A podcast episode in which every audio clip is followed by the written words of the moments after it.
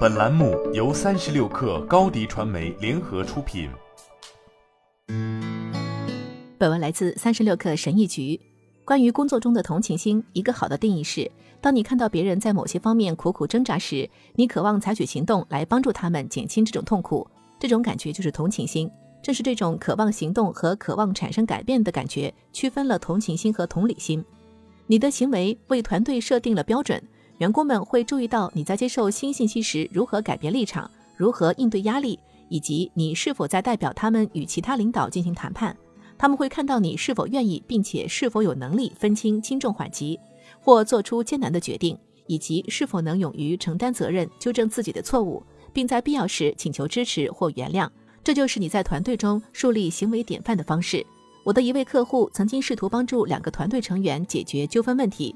期间，他显然冒犯了其中一人，于是他表达了自己的歉意，请求别人原谅，并说明了自己今后将如何表现。后来，那位被冒犯的员工向他表达了感激之情，并坦诚自己以前从未遇到过像他这样愿意直面自己错误的领导。他的人际关系也开始慢慢改善了。即使你试着以善意和兴趣来对待每一个人，你也仍然不得不有所选择，想清楚应该把自己宝贵的时间和精力投入在哪里，否则你就会让自己陷入精疲力竭的境地。所以，你必须仔细选择你的优先级，不要过度承诺。如果管理层觉得你不是一个自信和成功的领导者，你就无法继续照顾团队了。所以，要了解管理层对你的期望，利用一切商业工具和组织支持来确保你的团队富有成效。否则，不管你多么富有同情心，都无济于事。你展现出来的效率越高，你就越有可能获得组织的信任，因此你就会有更多的影响力来为团队赢得所需要的支持。如果手头没有现成的资源，你可能需要创造性的思考替代的方法。例如，即使你没有得到培训所需的预算，也可以找到有关该主题的播客或在线教程，与自己的团队分享，以帮助他们获得知识。如果你面临着一个艰难且具有挑战性的截止日期，你可以积极与团队合作。了解谁现在可以投入更多的时间，并建立内部交换机制，帮助他们管理时间，并更好地参与其中。当出现问题或者有些人的做法不合标准时，同情心不是做和事佬或对问题视而不见。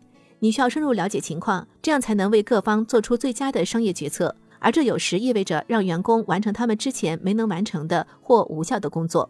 当然，要维护每个人的尊严，你可以放下对他们的怀疑，帮助他们重新集中精力。并在必要时指导他们的努力，但你要明确你的期望是什么，以及如果承诺或目标没有实现，会有什么样的后果。如果人们看到你的团队的不同成员不公平，或者表现的好像有个人偏好在里面，他们就会感觉不舒服。当需要设定优先事项或面临挑战时，你可以跟团队展开对话：我们如何支持彼此完成这项工作？我们需要解决的问题是什么？然后就采取行动，看看你如何以有益的方式影响事情的进展。在听到团队成员的一些担忧后，我指导过的一位经理去人力资源部门寻求支持，因为一位副总裁违反了公司在工作分配和对待下属方面的规范，惹恼了他的团队成员和其他人。